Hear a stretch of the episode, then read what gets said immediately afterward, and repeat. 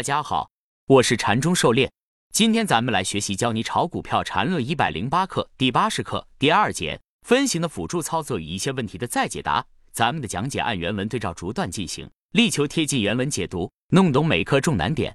禅论原文二，中枢震荡的卖点都是出现在向上离开中枢时，这也是本 ID 理论中最简单的结论了。那么，在最近形成的五分钟中枢中，任何向上离开五千三百三十三点的震荡，最终都将形成卖点。当然，该卖点后回抽如果回不到五千三百三十三点，可能形成第三类买点。但这是卖点后的事情，没有任何可能比当下的卖点更重要。而且，股票的交易规则没有规定卖了就不能再买。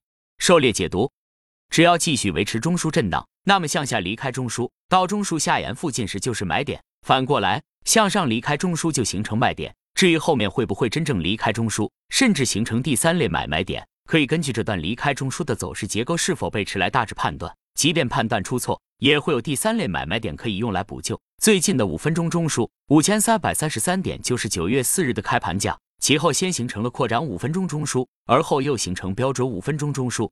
这种喇叭口走势，不断的上下新高新低，多空通杀，大开大合期间消耗了多空双方的能量。一旦一方溃败，后面就溃不成军。所以九月十一日早盘上攻无力，就是逃跑的最佳时机。缠论原文：现在我们可以很客观的面对这样一个问题，就是一个离开五千三百三十三点的中枢震荡，把指数带到了五千三百九十五点。该震荡对应的线段出现明显的类背驰，然后出现明显的破坏。这时候，我们可以很理智的判断当下的形势。狩猎解读。如下图八十七到八十八红色一段向上突破中枢到五千三百九十五点，看下这一段内部结构明显类背驰，后面的一笔破坏也十分明显。对照这一段内部对应的 MACD，如上图三个方框内红柱子面积和黄白线都明显背离，而五千三百九十五点后面则出现大幅破坏，这时候就需要提高警惕。缠论原文一周 K 线顶分型可能不成立，也就是可以突破五千四百一十二点。和五千三百九十五点相差的距离就十七点。狩猎解读：周线顶分不成立，就必须突破上周高点五千四百一十二点，这样形成包含前一根 K 线当天高点五千三百九十五距五千四百一十二点并不远，但是十一号当天跌幅不小，形成大阴线，后面三天内新高也挺难的。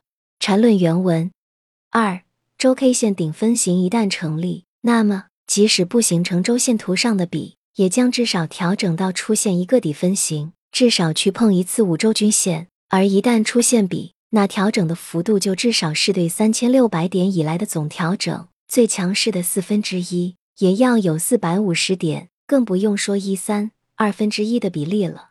狩猎解读：如果三日内不能新高，则形成周线顶分型，那么则至少破一下五周均线，再根据周线的收盘情况。如果周五收光脚大阴线，那向下成比的概率就不小，就是要向下调整了。可以参考二零零七年七月六日的三千五百六十三点以来到五千四百一十二的上周高点，涨幅达一千八百多点。那么向下调整个四分之一就是四百五十点。当然这只是预判，可以根据周五周线收盘形态进一步加强判断或者进行修正。实际上第二天就见低点收红了。周五收盘时，周线收的还不错，长下影收红，不过五周线还是破了。总的调整幅度也有百分之二十，如下图。缠论原文三，短线中枢震荡已经出现卖点，如果在这个位置卖，就算后面周的顶分型不成立，也有震荡的低点以及第三类买点可以重新介入。归纳上面三个最严格的判断，那么该干什么还不是一目了然的事情。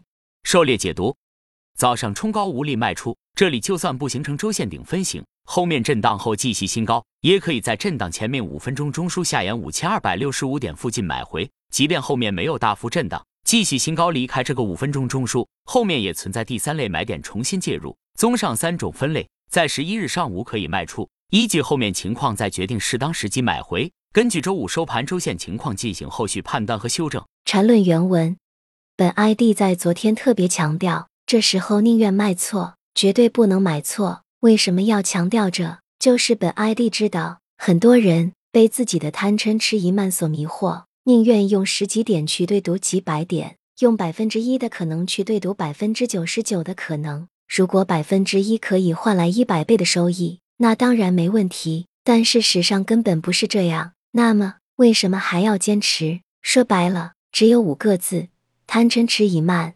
狩猎解读，禅师反复强调，宁卖错也不买错，尤其是在高位的时候，买入不仅要看当时的成功率，还要看买入后的盈亏比。高位滞涨，即便成功后上涨的空间也不大；一旦失败，向下下跌的空间则十分可观。尤其是对短线近期涨幅巨大的个股，买入时候一定要慎之又慎。一旦高位被套，跌幅巨大，想再次解套都难。买入时，首要考虑的不是胜率，而是盈亏比。有的人也经常失败，但每次都能及时退出，小幅亏损，一旦成功就能大赚一笔。这样，即便十次里面亏七次，整体也能有不错的盈利。反过来，重仓搏傻，一旦失手，尸骨无存。明明知道可能性不大，却是抱有幻想，还是贪嗔痴疑慢在作怪。禅论原文：对于散户来说，本质上没有卖错。只有买错，为什么卖错又不会亏钱？买错就不同了，卖错了有钱，这么多股票可以被面首，为什么要一棵树吊死？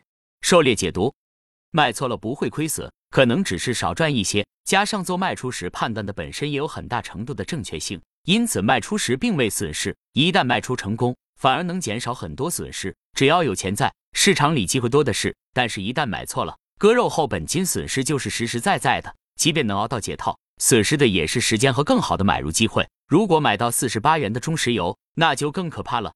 禅论原文，而且实际上，只要你不被自己的贪嗔痴疑慢所左右，根本也不存在卖错的问题。很多人在连日顶分型的雏形都没有的情况下就卖，为什么？不过是贪嗔痴疑慢，觉得高了，觉得恐慌了，觉得惊吓了。而到真正的顶分型出来了，反而要假设这顶分型是假的，调整一下就可以突破的，就不觉得高了，不觉得恐慌了，不觉得惊吓了。人的颠倒往往如此。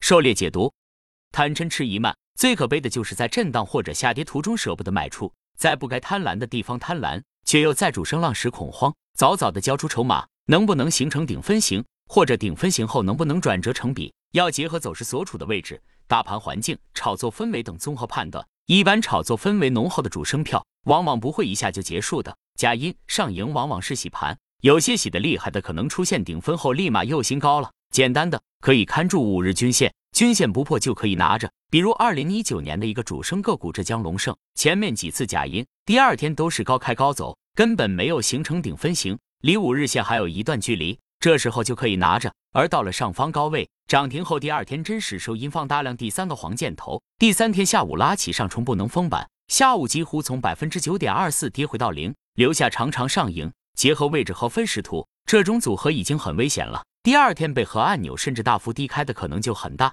有人可能还幻想着洗盘，如果成本很低，拿着等等看第二天能否高开也可以的。但是如果之前没有买入，这天追高买，那风险就大了。即便能涨停，已经从十二涨到二十六了，后面也不可能再涨多少。但如果跌起来，向下跌个百分之三十，还是很轻松的。这时候买入就是禅师前面说的，很多人被自己的贪嗔痴疑慢所迷惑，宁愿用十几点去对赌几百点，用百分之一的可能去对赌百分之九十九的可能。